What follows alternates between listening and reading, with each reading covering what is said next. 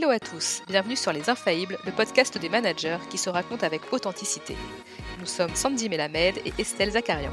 Anciennes managers dans la tech et le conseil, nous sommes aujourd'hui coachs professionnels et accompagnons d'autres managers à développer leur sixième sens managérial. Être manager nécessite de se connaître et parfois de vivre des situations qui vont nous bousculer. Alors, si comme nous, vous pensez que manager est un job à part entière, que ce n'est pas facile, ce podcast est fait pour vous. Dans chaque épisode, un manager vient partager sans langue de bois son expérience du management et ses conseils pratiques pour vous inspirer dans votre quotidien. Si cet épisode vous a plu, n'hésitez pas à nous mettre 5 étoiles et un petit commentaire sur Apple Podcast. Ça fait toujours plaisir et surtout, partagez-le. Vous pouvez aussi nous suivre sur LinkedIn ou Instagram. En attendant, installez-vous confortablement et c'est parti pour le témoignage du jour. Bonne écoute Pour démarrer 2022, nous vous proposons une bonne dose d'inspiration grâce à Ségolène Finet, Chief Marketing Officer chez Malte. Ségolène a un parcours pluridisciplinaire où elle mixe salariat et entrepreneuriat avec un dénominateur commun, l'humain. Elle démarre sa carrière dans des fonctions RH, puis elle rejoint les équipes marketing produit d'un gros éditeur de logiciels américain dans la RH où elle y passe 8 ans en tant que manager puis directrice. En 2006, elle décide de créer sa boîte et se lance dans le e-commerce avec le site Mamanana, précurseur dans la vente en ligne de vêtements d'allaitement. Sept ans plus tard, elle revient dans le salariat pour prendre la direction marketing d'une belle success story française, Talentsoft, logiciel de gestion de talent euh, récemment racheté par Cégide. Et en mars 2021, elle prend le poste de Chief Marketing Officer chez Malte. Vous savez, la marketplace européenne leader dans le freelancing. Quand nous avons interviewé Ségolène, nous aurions pu l'écouter parler de management pendant des heures. Elle nous a inspiré sur sa prise de recul et sa capacité à se connaître en tant que manager. On s'est dit qu'elle était le genre de manager que tout le monde aimerait croiser sur son parcours. Passionnée, pleine d'idées et volontaire, elle se dévoile sans complexe et défend l'idée d'un management bienveillant et sans complaisance pour responsabiliser ses équipes. 3, 2, 1, c'est parti. Bonjour Ségolène, bienvenue dans Les Infaillibles. Merci, je suis ravie d'être là. Euh, avec Sandy, on est très contente de te recevoir dans cet épisode. On est toujours contente hein, de recevoir nos invités, évidemment. Euh, mais euh, on est encore plus contente là aujourd'hui parce que on a enfin quelqu'un de Malte dans Les Infaillibles. Et ça, je vais te dire, c'est pas anodin parce que, bah, en fait, Sandy et moi, on s'est rencontrés grâce à Malte. Alors, pour les auditeurs qui ne le savent pas forcément, j'ai travaillé chez Malte avant que tu rejoignes Malte. Et Sandy, bah, c'est la femme de quelqu'un qui était chez Malte et qui est parti il n'y a pas très longtemps. Et c'est un ami commun qu'on a chez Malte qui s'appelle Alexandre Oui, donc on va quand même lui rendre hommage, qui nous a présenté, Sandy et moi. Donc, c'est grâce à Malte que nous avons été mis en relation. donc voilà, je voulais te le dire. Donc, on est ravis que tu sois là. Mais c'est pas que pour ça hein, qu'on est ravis, Ségolène. Mais oui. mais oui, tu as raison, Sandy, de le préciser. C'est une belle anecdote. Voilà, c'est la petite anecdote. Mais au-delà de ça, euh, au-delà du fait que tu travailles chez Malte et qu'on a cette, ce lien affectif avec euh, cette entreprise, nous sommes bien sûr honorés de, de ta présence parce que tu as un super parcours en tant que manager qui nous a beaucoup plu et inspiré. Et quand on a su qu'on pouvait t'interviewer, on était ravis. pourquoi ça nous inspire? Bah Parce que tu as un parcours qui, qui est très riche à la fois dans des grosses entreprises comme PeopleSoft, Oracle, comme une aventure entrepreneuriale. Mamanana, c'est ça? Oui, oui, c'est ça. Voilà, et aussi des structures bah, françaises comme Talentsoft, qui a été assez précurseur aussi dans son domaine en France et qui a bien grossi, et Malte. Et donc, dans ces différents contextes, tu as expérimenté le management sous différentes formes finalement. Mmh et, et c'est voilà, ça qui nous inspirait. Avant de te poser nos petites questions rituelles, on avait quand même envie de te faire un petit cadeau. Ah ah. ouais, on aime bien faire ça avec nos invités quand on a la possibilité. on peut pas toujours le faire, mais quand on le peut, bah, c'est top. Et donc, le petit cadeau, c'est qu'on a demandé à, l'un de tes collaborateurs actuels de nous parler de toi et Oh, de nous dire et de nous dire ce que tu as apporté à l'équipe. Bon, je te partage le commentaire.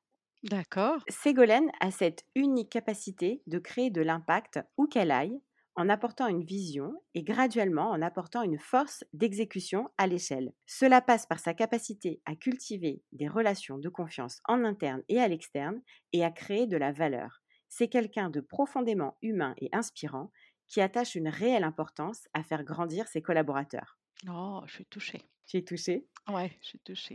C'est sympa. Merci. C'est un très beau cadeau.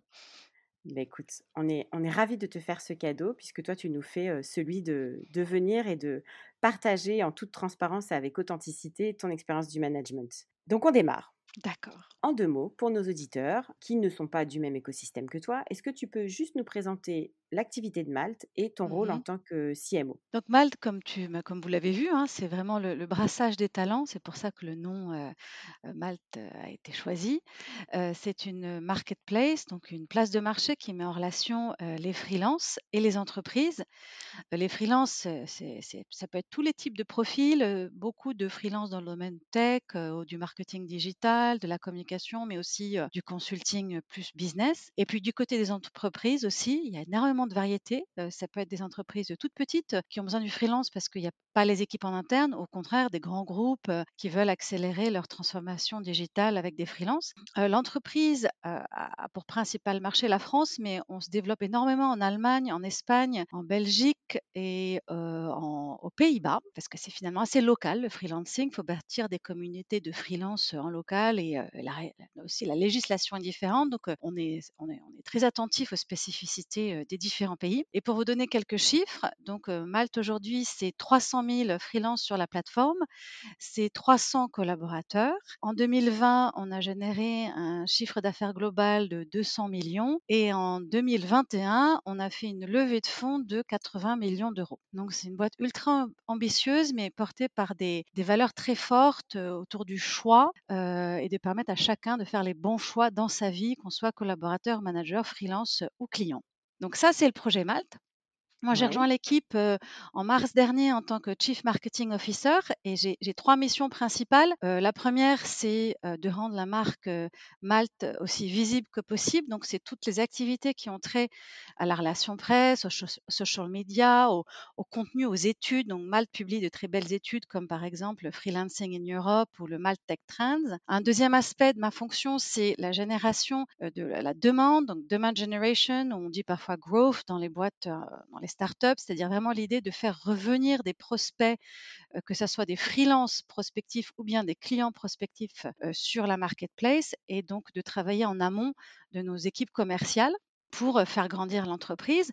Donc ça, c'est toutes les équipes qui gèrent les activités d'acquisition sur Google, le SIA, le SEO, les campagnes d'emailing, l'événementiel, etc. Et puis, il y a aussi un axe euh, product marketing. Là, c'est la mise en valeur de toutes les, les super produits qui sont développés par nos équipes techniques. Et pour terminer, on développe aussi dans l'équipe la fonction, on va dire, relation client. D'abord avec la relation avec les freelances, la gestion de la communauté de freelance, et puis aussi la relation avec les clients euh, dans notre jargon qu'on appelle B2B, dans les entreprises, avec l'idée de leur proposer des événements, des ateliers de partage et ainsi de suite. Donc il y a trois grandes missions, la marque, euh, la génération de la demande, donc growth, et puis la partie relation client et freelanceur. Donc c'est un poste assez large. On a une quinzaine, quinzaine aujourd'hui, mais je pense qu'on sera une trentaine d'ici fin 2022 dans l'équipe.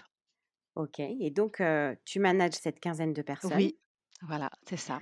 Alors, pour toi, qu'est-ce que ça signifie d'être un bon manager? Ah, c'est une super question. Alors, en fait, quand vous m'avez invité, d'abord, j'ai hésité quand j'ai vu le titre du podcast. Je me suis dit les infaillibles. Je me suis dit oui, il y a- alors là, moi, tout, je, je suis tout sauf infaillible en management. hein, parce que, Mhm. euh, Mais c'est tout le. c'est tout la- toute, la, toute la beauté du, du nom du podcast. Parce que justement, je sais qu'on parle de nos erreurs aussi ici. C'est pas le côté euh, pub, pub, pub. Complètement. Mais voilà, mais j'ai pensé notamment à, vous savez, dans Paris Match, souvent, euh, les stars se font mettre sur la couverture de Paris Match, genre le couple de stars, ah là là, euh, nous nous aimons tellement, notre mariage est merveilleux, etc. Et puis on sait que quand ça, ça se passe, six mois plus tard, ils divorcent. Donc j'hésite toujours un peu à dire, euh, je, parler de management, parce que je me suis dit, oh là là, ça va me porter la poisse. Mais la réalité de l'exercice, c'est que j'ai beaucoup appris sur la, sur la, sur la durée. C'est-à-dire qu'en fait, je pense que quand je me suis lancée dans le management, euh, j'avais pas mal de principes, pas mal d'a priori, un peu comme quand on devient parent. Hein. Et puis avec le temps, j'ai appris l'humilité quand même. Le management, c'est quand même une très belle école d'humilité. Et pour répondre précisément à ta question, je dirais qu'il y a deux niveaux. Il y a le premier niveau, c'est le bon manager, c'est celui où tu te dis, je vais au bureau ou je vais euh, au magasin ou ailleurs, et j'ai quelqu'un qui euh, me soutient, euh, m'a- m'aide à avoir les bonnes conditions pour être performant ou performante, donc m'aide à planir les barrières et, est là pour m'aider en cas de difficulté, ne me juge pas, est là pour moi et, m'aide à grandir dans mon rôle et à réussir. Ça, c'est le niveau 1 du management. C'est déjà, si on y arrive, c'est super. Hein. Le niveau 2, c'est le manager qui vous aide vraiment à développer votre carrière, que vous soyez dans son équipe ou même plus tard. C'est-à-dire que parfois ça, on s'en rend compte un peu plus tard. C'est des gens qui vont faire partie de votre vie, votre vie pendant quelques années ou plus longtemps et qui vont être là pour vous en tant que mentor, qui vont penser à un rôle que vous pourriez avoir auquel vous n'avez pas pensé, qui vont vous aider à changer de job un jour. Moi, par exemple, euh, dans ma vie de, de salarié, j'ai eu un manager un jour qui m'a dit, mais Ségolène, en fait, tu t'ennuies en ce moment, tu es en train de t'ennuyer et il faut absolument que d'ici un mois ou deux, tu changes de rôle parce que et je m'en étais même pas rendu compte. Je m'étais mmh. pas rendu compte que je m'ennuyais en fait. Donc ça, cette personne-là, cette discussion, je m'en souviens, c'était il y a une vingtaine d'années. Je me suis dit waouh, il y avait une conscience, une écoute, une attention que j'aimerais bien arriver à répliquer. Et ça, c'est le niveau, on va dire, c'est la ceinture noire. Mais déjà, il faut passer la première étape qui est de donner aux personnes les conditions de leur succès au quotidien. Et ça m'interpelle ce que tu dis parce que ce que tu es en train de nous partager, moi, ça me fait penser au fait que le manager, au-delà d'être là pour faire grandir son équipe dans leur job au quotidien, c'est aussi un mentor et même idéalement un sponsor vers d'autres jobs. C'est ça, c'est ça l'idée. C'est ça l'idée et c'est pas toujours facile à faire, surtout quand on a de grandes équipes. Parfois, le contact passe plus avec une personne et on a un super sponsor pour certaines personnes, plus que d'autres. Hein, donc, c'est pas quelque chose qu'on peut faire systématiquement. Mais en tout cas, moi, j'essaye de, Bon, voilà, j'essaie de faire l'étape 1, hein, dont je parlais tout à l'heure, de, bien donner les bonnes conditions, et puis aussi de me dire, mais en fait, voilà, comment je peux aider vraiment les gens dans leur carrière, même s'ils partent de mon équipe. Donc, c'est une discussion que je vais avoir avec des gens que, je rencontre, par exemple, quand j'arrive dans une nouvelle boîte, quand je suis arrivée chez Malte. Ce que j'essaie de demander, c'est, OK, voilà, je comprends ce que tu veux faire chez Malte, parle-moi de ce que tu veux faire chez Malte, mais parle-moi aussi de ce que tu voudrais faire ensuite. Et si le ensuite, il n'est pas dans cette équipe, dans cette entreprise, voire même dans ce secteur d'activité, c'est OK.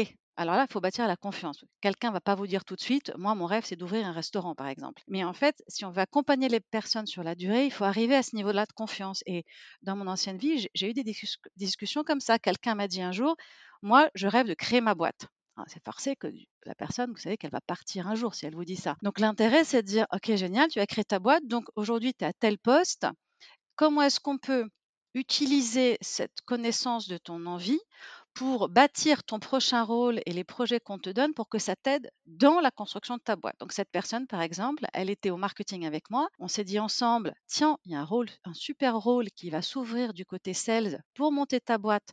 Tu auras besoin de compétences commerciales. Je vais te sponsoriser pour une mobilité interne vers les sales, par exemple. Et c'est ce qu'on a fait. Donc, ce type de, discussion, il est hyper utile parce qu'on ne l'aurait pas eu, il serait parti en fait.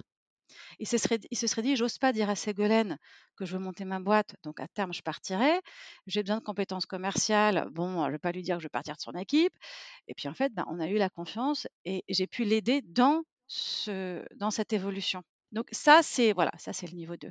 C'est très beau ce que tu dis parce que ça valorise énormément le rôle du manager. C'est-à-dire que en tant que manager, t'es pas là juste à un moment donné dans une entreprise pour accompagner le collaborateur sur un rôle très précis avec une fiche de poste très précis, mais tu dis que le manager doit faire partie de la vie de l'autre.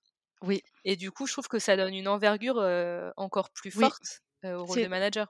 C'est une envergure encore plus forte, mais c'est possible que dans certaines entreprises et certaines cultures de boîte c'est là où il y a un peu la limite de l'exercice et c'est pour ça aussi que dans certaines entreprises ou structures administratives ou autres, c'est très difficile d'être manager parce que dans certains endroits, on vous interdit d'avoir cet espace-là de discussion et de réflexion. On vous interdit, ou ça fait pas partie de l'agenda. On vous dira, oui, mais attends, les mobilités internes, c'est pas toi qui t'en occupes, c'est un tel. Oh ben, de toute façon, mobilité interne, euh, c'est après deux ans et demi dans le poste, donc il n'est pas éligible. Là, dans cet exemple-là, j'étais dans une entreprise euh, qui était Talentsoft à l'époque, où il y avait cette ouverture et où les managers étaient accompagnés pour le faire et aussi avaient cette souplesse dans les processus RH et ainsi de suite. Donc c'est pour ça que le management, quand on est en fonction de la structure dans laquelle on est, on, peut avoir plus ou moins cette autonomie et du coup cet impact. Alors justement, toi, tu as mmh. été dans des structures différentes, hein, c'est ce que mmh. disait Estelle en mmh. introduction, des structures, des, entreprises en tout cas plus ou moins grandes, plus ou moins grosses et plus ou moins structurées. Est-ce que tu as vu des différences en termes de management? Oui, j'ai vu pas mal de différences et après, c'est difficile de généraliser parce que c'est d'autres époques, en fait, hein, le, temps parfois a un peu passé, mais je crois que ce qui est différent quand on manage dans des plus petites structures versus des plus grandes structures plus établies, au-delà des cultures d'entreprise qui ve- peuvent varier énormément, c'est que quand on manage dans une grande structure, c'est plus cadré. Alors, l'inconvénient, c'est qu'on a moins le choix. Par exemple, si on veut faire bouger quelqu'un au bout d'un an dans un poste, alors qu'officiellement, les mobilités internes, c'est au bout de deux ans, on est coincé. En revanche, l'avantage des grandes structures, c'est qu'on est moins seul par rapport à des problématiques de management. Souvent, on est coaché plus ou mieux. Euh, souvent, dans les plus grandes structures, il y a de l'accompagnement RH plus développé euh, pour les managers. Euh, il y a plus de politiques mises en place, par exemple sur la formation, le développement des personnes. Donc, parfois, on a plus d'outils sur lesquels on peut s'appuyer, notamment si on est jeune manager et qu'on ne sait pas comment faire. Moi, je me souviens, la première fois, par exemple, que quelqu'un est venu vers moi en me disant: «Bah, en fait, j'en peux plus, je donne ma démission, je veux partir tout de suite», j'étais un peu, perturbée, en fait. Heu, heureusement, c'est arrivé dans un groupe dans lequel il y avait un accompagnement RH et un processus qu'on pouvait suivre et ainsi de suite. Ça m'a beaucoup aidée. Donc j'étais contente d'avoir appris le management dans les grands groupes où c'est un peu plus structuré et il y a un peu plus d'aide, on est un peu moins seul, pour ensuite faire du management dans les plus petites structures. Parce que même s'il y a des super équipes RH, dans ces petites structures, telles que Malte ou Talentsoft ou d'autres, que j'ai pu regarder, on est quand même en tant que manager, ben, on a plus d'indépendance. Donc je reviens tout à l'heure à la question du choix, c'est-à-dire qu'on peut faire plus de choix. On est plus libre aussi de comment on accompagne nos équipes, mais ça veut dire aussi que, ben, il faut plus donner de sa personne. On est plus face à des situations difficiles où il faut vraiment trouver la solution soi-même et parfois aussi on est face à des collaborateurs qui ont des exigences, heu, hem, plus élevées parce que, dans les petites structures, le les personnes s'attendent à ce que la petite structure aille plus vite, réponde plus vite à leurs attentes. Donc il y a plus d'impatience du côté des collaborateurs. C'est un peu le Alors paradoxe de la petite boîte, c'est que les gens veulent qu'elle aille vite, alors tu plus parles, hem, Mmh. tu parles d'exigences fortes des Oui, collaborateurs. Quand on s'était, heu, quand on avait préparé, l'interview, tu avais même parlé d'exigences contradictoires parfois, ouais. et c'est sur ce thème, qu'on avait envie de de t'entendre plus Oui, longuement, pendant cet épisode. ouais, ouais, Alors est-ce que tu peux nous dire justement quelles sont ces exigences et en quoi parfois elles sont contradictoires? ouais. Alors c'est soit qu'on on revient à la côté un peu humain de la chose, hein, mais je vous donne un exemple. Heu, j'ai 2 exemples qui viennent en tête. Le premier exemple, c'est que, hem, j'ai appris que pour vraiment savoir ce que les gens pensent, il faut leur demander et leur demander de façon, anonyme parce que sinon la relation que vous avez avec eux fausse un peu, ce qu'ils vont vous dire parce qu'ils ont peur de vous blesser et cetera, surtout si vous êtes plutôt sympa. Donc je fais des enquêtes anonymes, dans mes équipes et je demande aux gens comment vraiment ils vont ce qui va ce qui va pas. Donc, ça, c'est un truc que je fais tous les 6 mois et c'est vraiment je vous le recommande si vous pouvez mettre ça en place, c'est super simple à faire et vous avez des infos que vous auriez jamais autrement. Et dans ma dernière enquête, l'équipe a dit Heu, on a en po most post mode post-Covid, pardon, donc il y avait, heu, ressortait de l'enquête déjà un grand besoin de cohésion sociale, de lien social, de passer du temps ensemble, hein, post-confinement et puis à côté, il y avait un autre besoin qui était, on veut être encore plus autonome, on veut, venir au bureau quand on veut, travailler à l'heure qu'on veut, s'arrêter, repartir quand on veut et cetera. Donc en fait, il y avait vraiment 2 exigences assez contradictoires. Une de lien social qui suppose qu'on soit un peu ensemble au même moment, hein, quelque part et puis une d'autonomie et de liberté, de flexibilité et cetera. Heu, donc ça, c'est un paradoxe, heu et puis l'autre paradoxe et je vous dirai ensuite comment on l'a résolu, hein. Puis l'autre paradoxe que je vois, mais ça, c'est plutôt dans les startups scale-up, c'est les personnes viennent là parce qu'elles veulent, heu, une aventure, du changement, des choses qui bougent vite, heu, avoir un impact, heu, ne pas être un petit rouage dans une grande structure. Et puis le paradoxe de l'autre côté, c'est qu'en fait, souvent et notamment la génération 25-30 ans, ou 23-30 ans, on va dire, j'ai des gens très jeunes dans l'équipe, c'est oui, mais alors c'est quoi mon next step d'un point de vue de carrière? Ils veulent de la structure dans la carrière, le développement. Oui, mais quand est-ce que je serai promu? Quand est-ce que je pourrai devenir manager, etc. Donc à la fois, il y a le côté, je veux du changement de l'aventure, mais je veux être vachement rassurée dans mes prochaines étapes. Voilà un peu les deux paradoxes auxquels moi je peux faire face en tant que manager euh, au quotidien. OK, Et euh, voilà, je peux vous expliquer un peu si vous voulez, ou enfin partager comment on a essayé de le résoudre, mais bien voilà sûr. ce qui me vient en tête. Bien sûr, donc là, deux paradoxes que tu mets en avant, c'est l'autonomie versus le besoin de, lien social. C'est ça. Et puis le fait de, vouloir avoir un impact, le besoin d'aventure versus le besoin d'avoir d'être rassuré et puis d'avoir finalement une carrière où tu progresses. Juste avant de effectivement te demander comment tu gères bah, ces exigences paradoxales, tu parlais de faire des enquêtes en mode anonyme régulièrement. Est-ce que tu peux juste, parce que tu as incité nos auditeurs à le faire, tu peux juste nous dire comment tu fais et voilà, comment ça se passe concrètement ces Ah oui, tout à fait.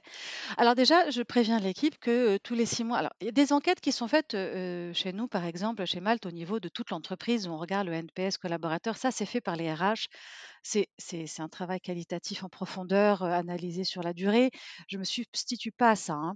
Moi, je fais une petite enquête où j'utilise un logiciel en ligne gratuit, Typeform, et je pose une quinzaine de questions est-ce que vous êtes content aujourd'hui dans l'équipe? Oui, non. qu'est-ce qu'on pourrait améliorer sur différents sujets et ainsi de suite. Je laisse pas mal de champs ouverts et après, je partage les résultats avec toute l'équipe. Et on fait émerger des, axes de développement et sur ces axes de développement, on met en place des petites task force au niveau de l'équipe pour travailler le sujet, mais au niveau des collaborateurs. Et après, on fait une liste de sujets qu'on peut adresser en tant que management. Et ça, c'est l'équipe de management qui s'en charge. Donc, on partage en fait. On n'est pas dans une enquête où en fait c'est forcément le management qui répond aux enjeux, mais on, comment dire, on empower, on permet à l'équipe d'agir en fait. Et je trouve que c'est hyper sain parce que il y a des sujets, par exemple, sur le lien social.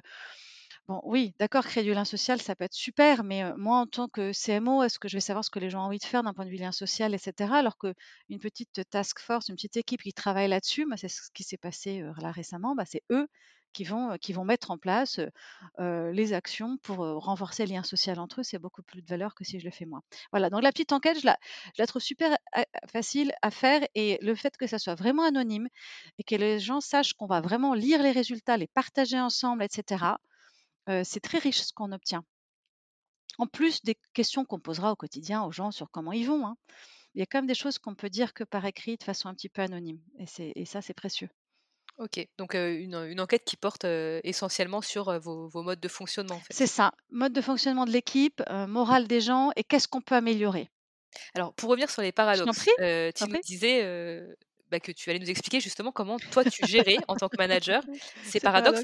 Déjà, comment ça se manifeste dans ton quotidien? C'est des frustrations de tes collaborateurs? C'est des collaborateurs qui... Alors, le premier, entre lien social et autonomie, c'est on l'a vu dans l'enquête en fait. Donc, moi, j'ai renvoyé l'ascenseur, c'est-à-dire que j'ai partagé ça avec l'équipe et je leur ai dit, quand, je leur ai dit, en fait, moi, je ne peux pas gérer ces, injonctions contraires, en fait.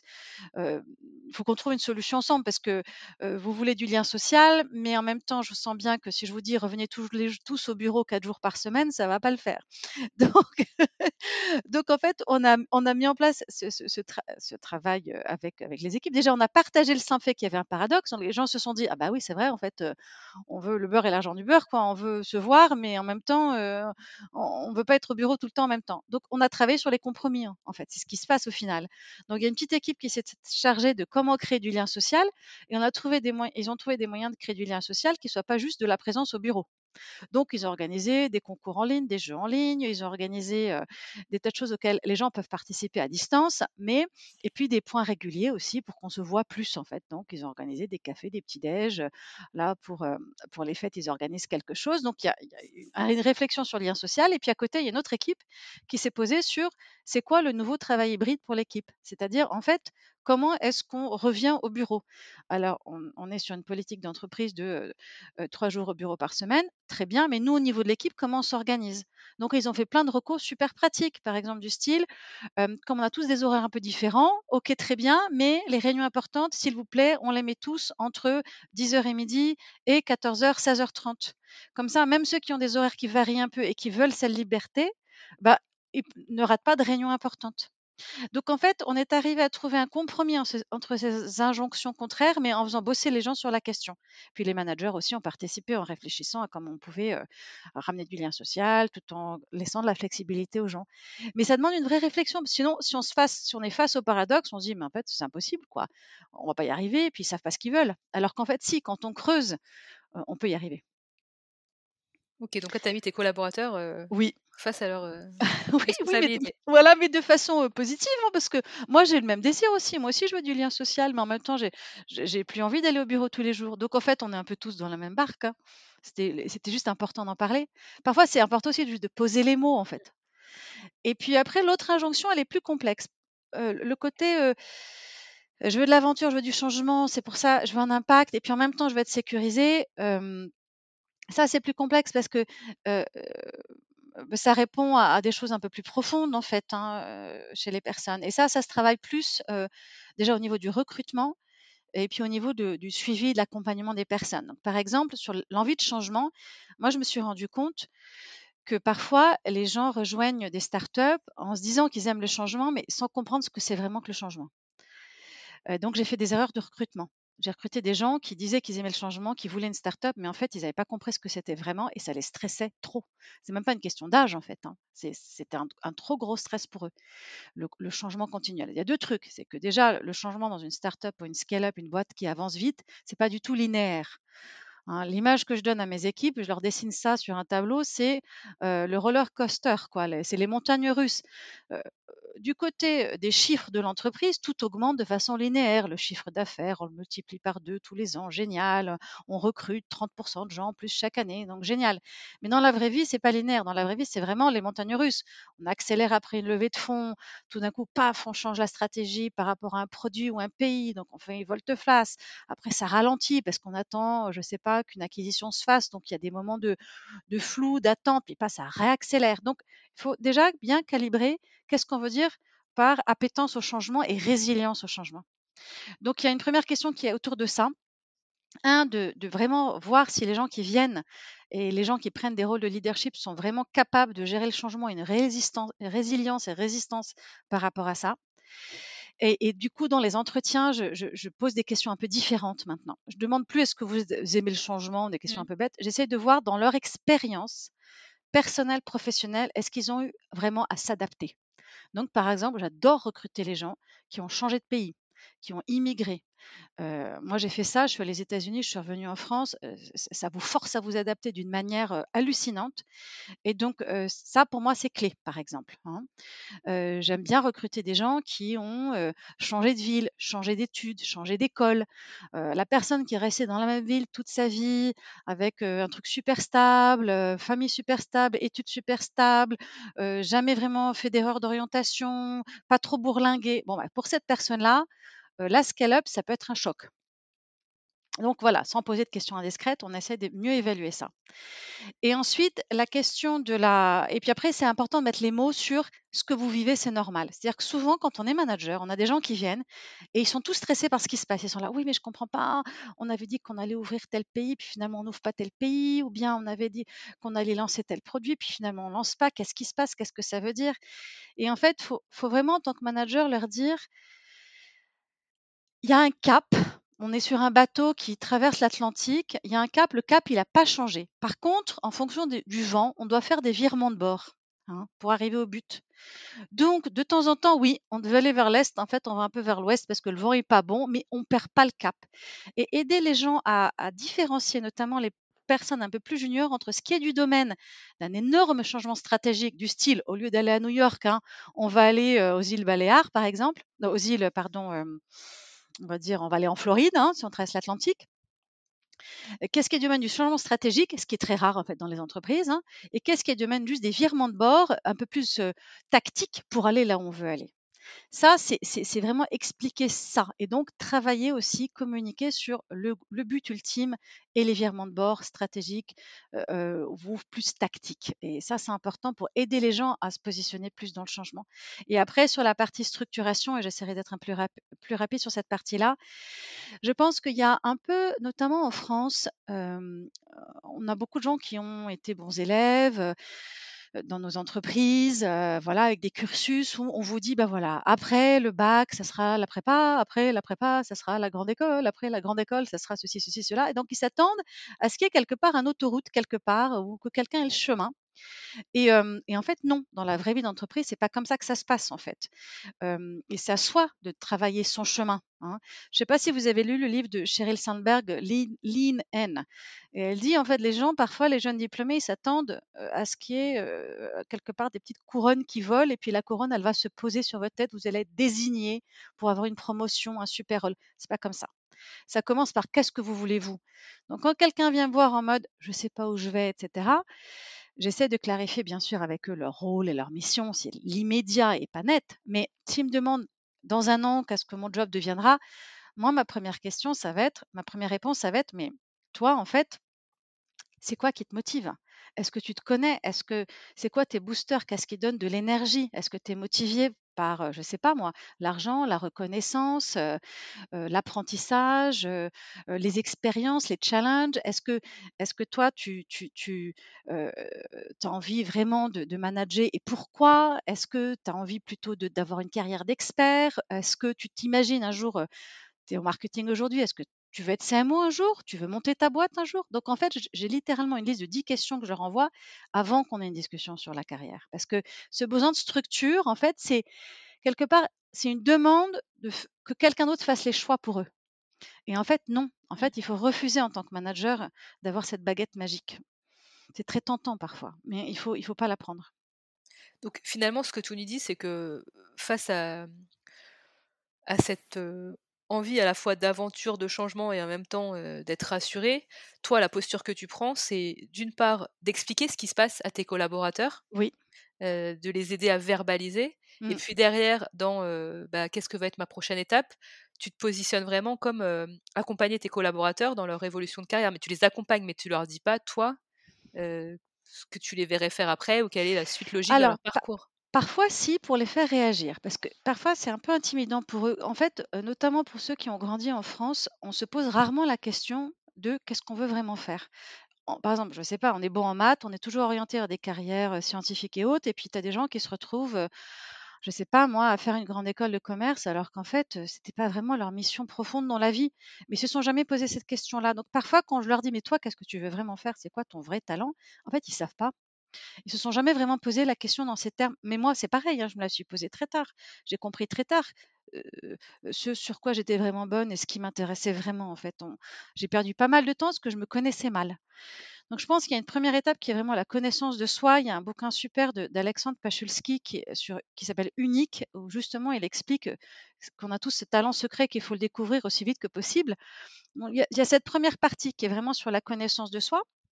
Mais si je vois quelqu'un qui, part de zéro, vraiment, il ne sait pas, lui ou elle, sait pas du tout, en fait, c'est quoi ses forces et, vers où il veut aller. Il y a des gens qui ne le savent pas de façon profonde. Ça aide de dire, d'amener des pistes et de voir comment la personne réagit. Moi, je me souviens, j'avais une discussion avec une, collaboratrice qui se reconnaîtra si elle écoute ça. Elle était dans une ancienne boîte à la communication interne. On discutait toutes les deux et je lui avais dit, bah, tu sais, comme interne, peut-être que tu pourrais aller plutôt vers du côté RH. Je voyais bien que ça répondait pas, etc. Puis un moment donné, je lui dis, mais comme interne, tu fais beaucoup d'événementiels. Peut-être que tu pourrais reprendre un jour notre gros événement et tout. Alors là, ma grande surprise, tout d'un coup, ses yeux ont brillé. Et je lui dis, mais attends, là, tu as les yeux qui brillent. Pour 90% des gens dans l'équipe, je parlerai de gérer le plus gros événement de l'année, j'aurai un, regard de terreur, en fait. Parce que gérer du très gros événementiel à un million d'euros, c'est terrifiant pour la plupart des gens. Et elle, elle avait les yeux qui pétillaient. Je lui dis, mais attends, toi, ça te plairait vraiment? Et donc, c'est en proposant quelque chose que j'ai vu son regard qui a pétillé et où je me dit, ah, on tient quelque chose. Et c'est finalement par là qu'elle est partie. Donc, parfois, c'est bien de proposer pour voir comment la personne réagit, mais il faut pas être. Enfin, moi, j'évite, hein, c'est toujours un peu une tendance quand on aime trouver des solutions, mais j'évite d'être en mode, je pense que dans un an, tu devrais faire ça, puis dans deux ans, tu devrais faire ci, puis trois ans, tu devrais faire ça. Il faut être pas trop prescriptif parce qu'il faut que ça vienne de la personne. Ségolène, moi, je me pose quand même la question dans ce que tu dis sur le, pour le jeune manager. Oui. Tu es jeune manager, tu te connais pas forcément. Et là, tu l'as dit très justement, faut, ça t'a pris du temps toi-même à, apprendre à se connaître. Tu, tu prenais en référence le livre, donc c'est Alexandre Pachowski, c'est ça? C'est ça, Unique. Ça demande du temps, ça demande de, de la maturité, de l'expérience. Comment est-ce qu'un jeune manager devrait-il être aidé? Quel est le rôle finalement de l'entreprise ou du top management pour accompagner les jeunes managers qui se retrouvent face à ces demandes et ces paradoxes de leurs équipes, mais qui eux-mêmes finalement se connaissent pas assez? Mmh Alors oui, c'est vrai, c'est quelque chose, sur lequel, toutes les entreprises sont pas à égalité. Par exemple, nous chez Malte, il y a tout un programme, avec un coach qui connaît très bien Malte, qui aide les managers à comprendre en petits groupes, lors de sessions et d'ateliers très pratiques, c'est quoi leur style de management individuel et comment eux communiquent et ainsi de suite. Donc ça, ça les aide.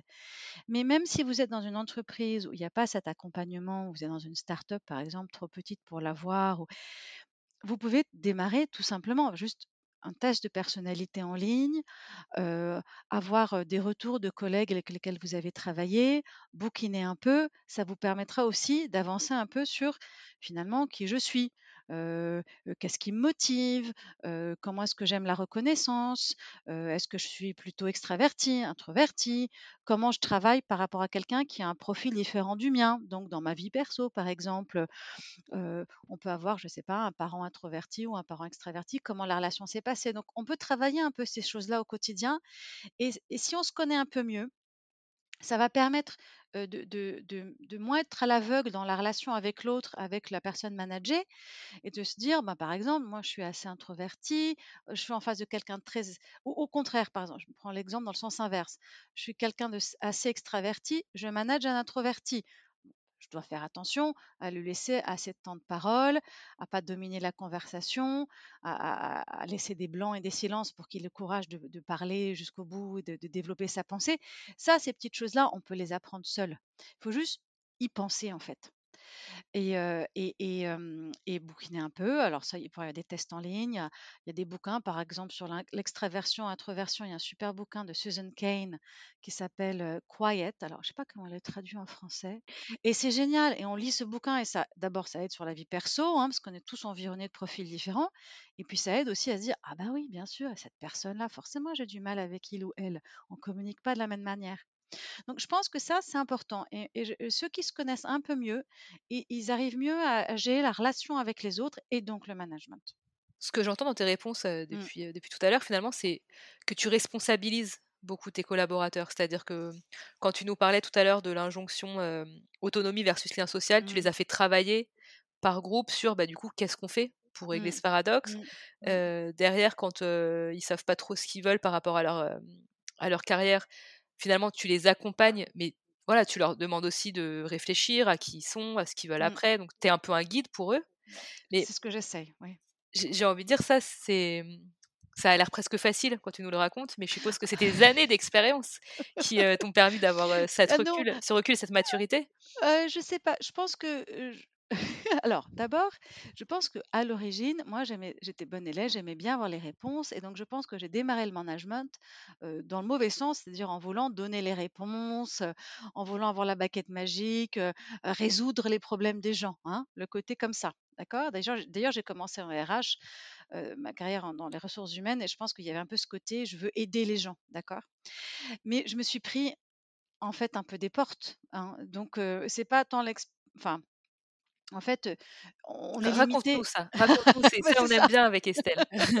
Raconte-nous cette baguette magique qui a, bah, qui a, fonctionné. alors il y a deux choses. Bon déjà, l'autonomie c'est bien, mais ça peut être trop. Donc moi par exemple, dans les erreurs que j'ai faites, c'est que j'ai parfois donné trop d'autonomie à des gens trop jeunes auxquels je croyais parce qu'ils avaient une intelligence vraiment top et puis des grandes capacités de travail et j'ai et j'ai des personnes qui ont souffert à cause de ça, en fait, qui sont. Alors, je dirais pas qu'ils sont allés au burn-out juste à cause de moi, parce qu'il y avait un contexte. Mais parfois, quand on est, quand on donne beaucoup d'autonomie, il faut savoir quand même un peu le cadrer. Hein. Donc, donc voilà. Quand je dis ça, je, je, me suis parfois pris des difficultés justement assez graves, des gens qui, voilà, qui, à qui j'avais donné trop de, trop d'autonomie.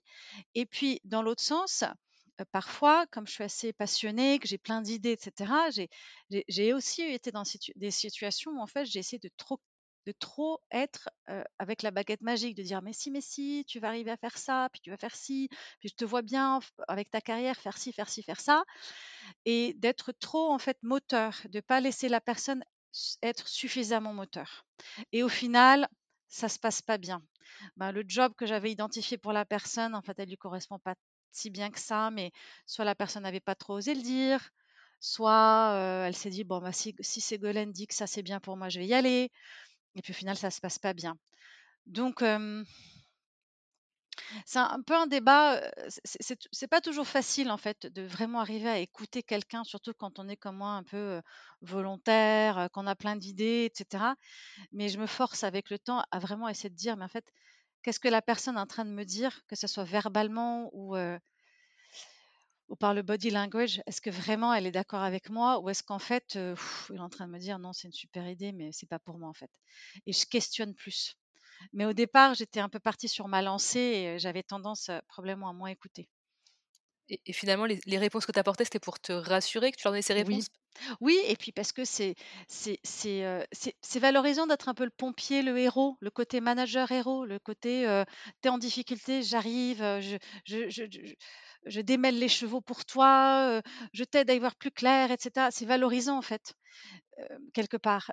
Mais parfois, on, tombe à côté et la personne, bah, si elle n'a pas vraiment la, possibilité de s'exprimer, ben, ça ne tourne pas forcément en conflit, mais parfois, on sent que ça rame un peu, en fait. Oui, tu vois, ce que tu dis sur le côté héros, ça me fait penser. Hier, je démarrais le coaching avec, avec un manager. Et du coup, quand je lui ai demandé de me décrire un peu son, enfin, ce qu'elle était en tant que manager, elle m'a dit bah, Je suis un peu la maman, mais j'ai l'impression que c'est pas trop ça qu'il faut faire quand on est manager. Et, ça me fait, enfin, ce que tu es en train de dire, ça me fait penser à ça. On a... De répondre à tous les besoins.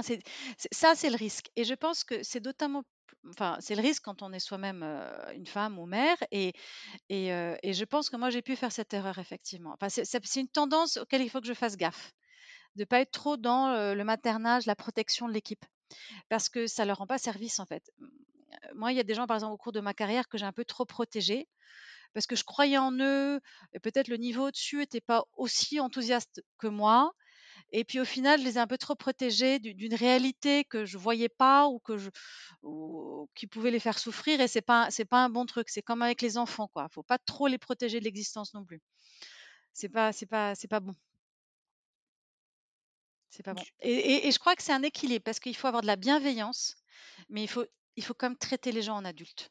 C'est-à-dire, les, les, ça, c'est tout l'enjeu, c'est de se dire, en fait, je ne suis pas là pour, euh, euh, pour les materner, je ne suis pas là pour trouver les réponses pour eux, je les traite en adultes. Ça veut dire que euh, ben, si on est dans une boîte qui va vite, il faut que je partage avec eux pourquoi ça change, il faut que je partage avec eux les difficultés éventuelles. Enfin, il faut aussi il faut aussi se dire que ben, les gens, ils, peuvent, ils peuvent aussi entendre ça. Et parfois, je trouve qu'en management, on a tendance à dire, oh là là, si on leur dit ça, ça va stresser, etc. Mais en fait, non. Les, personnes sont souvent plus résilientes qu'on le pense et il faut se dire et leur dire. Parfois, ça m'arrive. Moi, ça m'est arrivé récemment. Là, on a un changement organisationnel et j'ai littéralement dit à l'équipe, je vous traite en tant qu'adulte. Donc, je sais qu'il va y avoir deux ou trois mois d'incertitude. C'est pas agréable. J'aimerais bien vous dire que tout est cadré, etc. Mais en fait, je préfère vous en parler maintenant, parce qu'au moins comme ça, vous pouvez participer au processus et vous êtes dans la boucle au lieu d'arriver en janvier en mode là là, on a une nouvelle organisation, surprise. voilà, mais ça demande du coup de gérer un peu l'incertitude et puis d'être prêt à répondre à des questions auxquelles parfois on n'a pas soi-même la réponse. Et comment tu fais quand tu es confronté à une question auquel tu n'as pas la réponse? Eh bien, je, leur dis en fait. et c'est là où en fait c'est, c'est en fait ce que j'ai appris, c'est de dire qu'au départ, comme j'étais pas forcément, on a tous un peu le syndrome de l'imposteur, d'accord? Donc au départ, quand on est jeune manager, on se dit oulala, il va falloir que je prouve que ils ont bien fait de me promouvoir, de me promouvoir, pardon, et que donc j'ai les réponses, hein, et que donc je suis à la bonne place. Et donc, on se met une pression de dingue pour amener les réponses et trouver les solutions et être le héros ou la maman et tout décortiquer hein, en pompier, etc. Et en fait, c'est pas possible. Il vient un moment où l'équipe devient trop grande, les sujets trop complexes, on peut plus avoir toutes les réponses. Et, et puis l'équipe le sait qu'en fait, on peut plus être sur un management pur d'expertise en fait. et puis il y a des fois où en fait les, questions sont trop complexes, le temps de l'entreprise est plus long et donc forcément il n'y a pas les réponses. Et donc ce que j'essaye de faire maintenant, c'est d'être un peu plus ouverte au fait que parfois j'ai pas la réponse. Donc je, vais dire, écoutez, voilà, oui, j'aimerais bien vous dire la réponse. Voilà ce que moi j'imagine, voilà ce que je pense, mais j'ai pas forcément la réponse parce que on ne sait pas encore ce qui va se passer sur tel et tel pays. c'est encore trop tôt. j'imagine qu'il va se passer ça, mais ça peut changer. Et, d'être ouvert là-dessus. Et, et donc, c'est pas évident parce que je pense que quand on est jeune manager, dire je ne sais pas, c'est difficile. J'adore son discours parce que je trouve qu'il est, mmh, est vraiment déculpabilisant. C'est-à-dire que bah, ce syndrome, je sais pas, de, la maman ou du sauveur, on le retrouve chez plein de managers, notamment des jeunes managers, comme tu dis. Et là, de t'entendre dire, bah, en fait, moi, voilà, je peux dire les choses, j'ai pas besoin de protéger tout le monde, je peux mettre chacun face à ses responsabilités. je suis sûre que ça va déculpabiliser plus d'un des auditeurs, des auditeurs pardon, qui nous écoutent. Mais toi, tu, tu, manages du coup aussi des managers, des jeunes managers? Comment tu les accompagnes à faire ça, eux aussi, avec leurs équipes? Comment tu les accompagnes à pas tout porter? Oui, voilà. Alors d'abord, je, dois dire que c'est un, chemin, hein, ce que je décris là. Hein. Je, suis loin de le faire suffisamment, mais c'est la direction dans laquelle je vais. C'est-à-dire que maintenant, chaque fois que quelqu'un arrive vers moi avec un problème, j'essaye de faire attention à pas me jeter sur la solution, ce que j'adore, hein, décortiquer des problèmes de management ou d'autres, mais de dire ah, non, non, non, je vais plutôt poser des questions, les amener. Bon, donc c'est une progression. Je ne veux pas dire que je sois parfaite là-dessus, loin de là. Je pense que c'est déculpabilisant si on le fait avec eux. C'est-à-dire que je crois beaucoup au management par le mmh, pas, pas par l'exemple, mais si, moi je, le fais avec eux, ils, auront du coup la permission de le faire avec les personnes qui sont dans leurs équipes.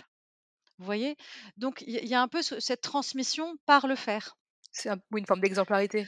Oui, voilà, oui, et puis, du coup, déjà, on voit si ça marche ou ça marche pas, et puis on peut, en parler aussi ensemble, en fait. Hein. Donc, je parle, je passe beaucoup de temps avec manager. Il y a deux choses. Déjà, j'essaye de, les manager de la façon dont j'aimerais qu'ils managent les personnes dans leurs équipes. D'accord? Donc ça, étape 1. étape 2, on passe beaucoup de temps ensemble à parler du management des gens qui sont dans leurs équipes. D'accord? Donc mes réunions avec mes managers toutes les semaines, pour ceux qui ont des équipes un peu conséquentes, c'est 60% de la réunion, on parle du management de leur personne. Que j'essaie aussi de connaître un maximum pour pouvoir vraiment les accompagner sur ce niveau-là. Parce que finalement, sur les sujets qui sont vraiment des sujets marketing, communication, etc., ils n'ont pas tant que ça besoin de moi. D'accord. En fait, c'est tous des experts sur certains sujets. Ils en savent beaucoup plus que moi. donc là, on discute, je cadre un peu, etc. Mais en fait, ils sont vachement indépendants. et puis autonomes et, brillants. Donc là où parfois ils ont plus besoin de moi, c'est un tel n'est pas motivé ou un tel veut partir, qu'est-ce qu'on fait? Et c'est là-dessus qu'on travaille ensemble.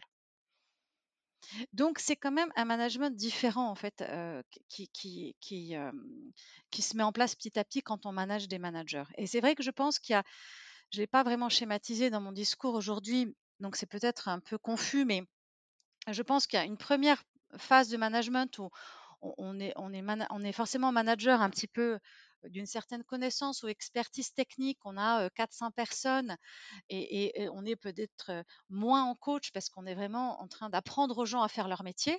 Hein. et puis après, quand on passe au management des managers, en fait, on leur apprend, on essaye en tout cas de les aider à manager. Et c'est un peu autre chose. Dans ce que tu nous dis, Ségolène, il y a cette notion de vouloir trouver des solutions, que tu aimes bien trouver les solutions pour tes équipes et que tu te forces justement à t'observer et faire en sorte de ne pas trouver ces solutions pour les aider à, par eux-mêmes, sortir la bonne idée et, se sortir des difficultés dans lesquelles ils peuvent être.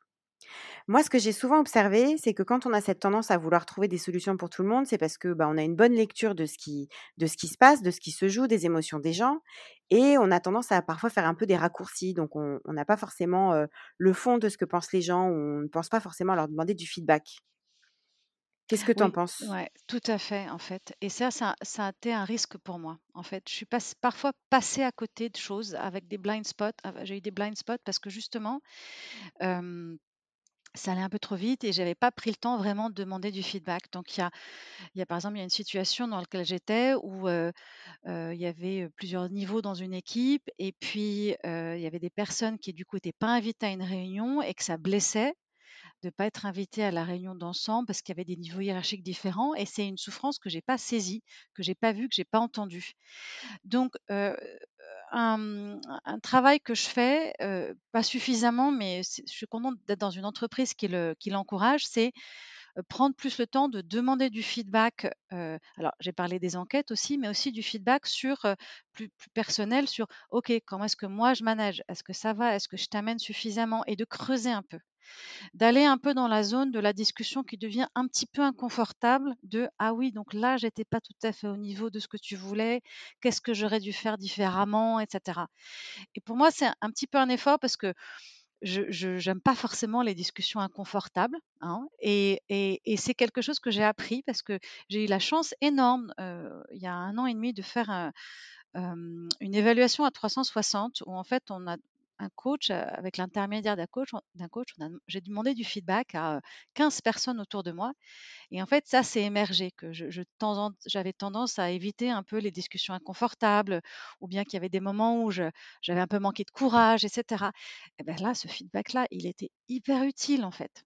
Et en, relisant ce qui s'était passé l'année d'avant, je me suis rendu compte ben, que oui, c'était vrai. Donc, la, chose sur laquelle je peux aussi encourager les uns et les autres, et où je m'encourage moi-même à progresser, c'est de, faire l'effort d'aller vers la discussion un peu inconfortable. Même si, tout en restant bienveillant, positif, constructif, etc., de ne pas avoir peur de dire les choses et de, rentrer un peu dans, dans le truc qui fait un peu mal. Parce que ça fait progresser.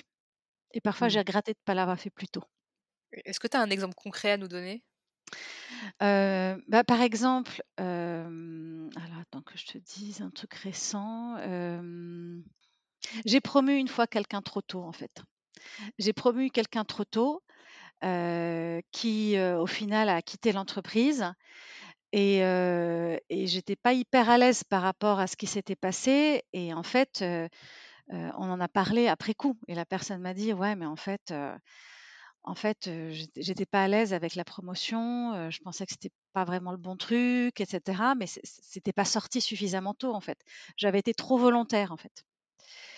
Et donc je crois que j'aurais eu, un mécanisme de feedback un peu plus ouvert, je m'en serais rendu compte plus tôt et j'aurais pu corriger le tir. Quel lien tu fais peut-être avec ça et le justement la gestion des paradoxes?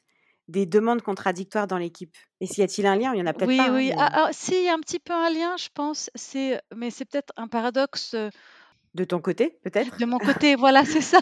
c'est-à-dire, c'est-à-dire que parfois, je, je, mets trop de, d'emphase sur la qualité de la relation et le et le et la, la confiance qu'on fait, etc et, l'appréciation qu'on a l'un de l'autre. Et donc, j'hésite à, parfois dire des choses qui peuvent blesser l'autre ou demander à l'autre des choses qui pourraient me blesser moi, en fait. Et, je pense que ça vient un peu d'une peur de, l'émotion un petit peu. Euh, de l'émotion un peu trop un peu trop crue un peu la, la vraie émotion en fait hein. mmh et, et, j'essaye parfois de m'en protéger un petit peu sans trop demander vraiment ce que la personne ressent. Même si je le vois bien qu'elle n'est pas contente. Et maintenant quand je vois quelqu'un qui n'est pas content dans une réunion alors que peut-être il y a quelques années j'aurais tendance à juste l'ignorer en te disant ça va passer. voilà mmh maintenant je me force à rappeler et à dire dis donc j'ai vu que tu n'avais pas l'air super content dans la réunion, tu fronçais un peu les sourcils, qu'est-ce qu'il y a? Et là, ouh là là, je me sens au bord du précipice. Je me dis, bon, maintenant j'attends, qu'est-ce qu'il va me dire, qu'est-ce qu'elle va me dire? Mais j'ai appris avec le temps que c'était quelque chose qu'il fallait vraiment que je fasse. Des gens qui le font beaucoup plus naturellement, mais moi maintenant je le fais. Alors parfois, si j'ai, si c'est en réunion même, je peux même le faire sur un peu le sens de l'humour, en mode mais attends, t'as rien dit, est-ce qu'il y a quelque chose qui te gêne dans ce qu'on vient de dire. De vraiment de faire rentrer la personne et de pas avoir peur des émotions de l'autre. Mais un travail sur soi-même à faire, quoi. Voilà, c'est, je m'en suis rendu compte grâce au feedback et grâce au retour qu'on m'avait fait dans une équipe où, où les gens avaient confiance et osaient me le dire. Merci Ségolène pour, pour ce, partage, ce témoignage. Mmh moi, ce que je retiens dans tout ce que tu nous as dit, je ne vais pas faire un, récap complet de toute la mmh conversation, mais ce qui me marque finalement, c'est que lorsqu'on est manager, on aurait tendance à vouloir trouver toutes les réponses, toutes mmh les solutions, et que bah, très souvent, on peut se retrouver face à des demandes qui peuvent être paradoxales, des injonctions contradictoires, et qu'il ne faut pas hésiter à retourner la question auprès de l'équipe, à les responsabiliser par rapport aux différents sujets qui peuvent être soulevés. Tu as donné l'exemple de la création de task force au sein de l'équipe pour que chacun puisse apporter sa pierre à l'édifice pour trouver les bons compromis. Et en même temps, ça permet au manager finalement d'accepter de ne pas être le super-héros qui trouve toujours toute la solution à tous les problèmes et laisser aussi la place à l'équipe la place pour faire des erreurs, être un peu plus adulte, être un peu plus confronté à la réalité de ces changements continuels ou peut-être de choix stratégiques qui peuvent ne pas leur plaire. Et finalement, accepter d'être un peu vulnérable avec ce que tu viens de nous mmh. partager, mmh. c'est aussi se montrer vulnérable face à son équipe. Oui, et en fait, laisser la place, que, ce que tu viens de dire, c'est tout à fait ça. C'est qu'en fait, en faisant ça, moi, il m'épate en permanence. Parce qu'en fait, ça leur laisse de la place et du coup, ils, vont avoir des idées, des projets, des choses auxquelles moi, j'aurais jamais pensé. Et ça, c'est top. J'ai envie de terminer sur, avant de passer à nos questions rituelles, sur mmh cette phrase qu'on dit souvent dans le coaching, le coach ne sait pas et le coaché ne sait pas qu'il sait. Bah, j'ai envie d'appliquer ça au manager, tu vois. Le manager ne sait pas, toujours en tout cas, et le, collaborateur ou le manager ne sait pas qu'il sait. Et en fait, l'idée, c'est de l'aider à trouver ses réponses. Exactement. On va passer à nos petites questions rituelles de fin. Quel est le conseil que tu auras envie de partager à un, manager qui démarre? Et vraiment, essayer de se connaître, de se connaître ses propres motivations, de savoir comment on communique, euh, de savoir qui on est. C'est vraiment ce qui permet de progresser le plus vite, je pense. Est-ce qu'il y a une chose que tu ferais différemment si tu devais euh, regarder ton parcours dans le rétroviseur? Euh, J'oserais dire plus ce que je pense, ce que je ressens. Je pense que l'émotion peut être une force si on sait la, communiquer et que parfois si on est trop dans le contrôle de l'émotion, on n'est pas, pas soi-même et ça, rend les choses difficiles en tant que manager. Donc c'est un peu conceptuel comme truc, mais je pense qu'arriver à, à sortir vraiment ce qu'on pense de façon bienveillante, c'est ce qui a le plus de force quand on, quand on interagit avec les autres. Et aurais-tu une ou plusieurs sources d'inspiration que tu aimerais partager avec nos auditeurs? Alors ça, c'est la question piège à laquelle je n'avais pas du tout pensé. tu nous as partagé déjà pas mal de sources, hein, de, sources d'inspiration pour nos auditeurs. Hein. Moi, j'ai noté plein de bouquins. Hein. Lean, Quiet, euh, Unique. Euh, on les mettra tous en, référence. Mais il y a peut-être un, peut un mentor ou une personnalité, euh, quelqu'un qui te qui t'a éclairé sur ton, chemin de, de, manager, justement? Ouais, oui, je pense que parfois, quand on est dans des entreprises, dans la vraie vie, on n'a pas toujours des managers extraordinaires, etc. Et que c'est important d'aller chercher ce dont on a besoin. C'est-à-dire que, je ne sais pas, si vous avez un manager qui n'est pas suffisamment pointu sur les questions techniques que vous avez à gérer, ben, d'aller chercher ça ailleurs. si au contraire, vous avez un manager super pointu sur les questions techniques, mais qui ne sait pas vous accompagner sur votre carrière, c'est aller le chercher ailleurs. C'est difficile. ailleurs, ça veut dire, je sais pas, contacter un, de vos anciens professeurs d'école, contacter un ami, quelqu'un de plus senior qui peut vous aider, etc. Je pense que c'est parfois on, on demande beaucoup aux managers, hein, mmh. qui sont des êtres humains comme vous et moi. et, je pense qu'on peut tous, chacun, aller trouver ce dont on a besoin pour réussir, même si ce n'est pas offert sur un plateau d'argent. Et l'autre chose, c'est qu'on peut tous aussi s'aider à mieux manager. C'est-à-dire que la personne qui est managée peut aider le manager à être un meilleur manager et en, voilà, en posant des questions, en questionnant. Et, je pense que c'est quand même un travail un peu collectif. Ce c'est pas juste un truc qui redescend en pyramide du manager au manager. C'est dans les deux sens. Et en tout cas, c'est comme ça que c'est comme ça que je le vois et, que j'encourage les uns et les autres à, avoir voir les relations de travail en entreprise ou dans d'autres d'autres structures. Ouais, manager son manager. J'avais un, manager qui me disait ça. Bah oui, ça joue. Hein. Alors, ça peut pas jouer pour tout, mais, mais, mais c'est aussi. Euh, pas, pas hésiter à dire ce dont on a besoin, en fait. De dire, «Bah, écoute, voilà, tu es mon manager, j'apprécie que tu le sois, mais sur tel ou tel sujet, j'aurais bien aimé que tu que tu sois plus au rendez-vous ou que tu me défendes ou que j'aimerais passer plus de temps avec toi sur des questions de, de mon développement personnel. Enfin, faut, faut aussi oser. Et parfois, on n'ose pas demander ce dont on a besoin, en fait. Donc parfois, il faut, faut, le faire. Et bien sûr, cette belle idée de oser, on te remercie Ségolène pour le temps passé à nous partager ce, ce moment et ton expérience.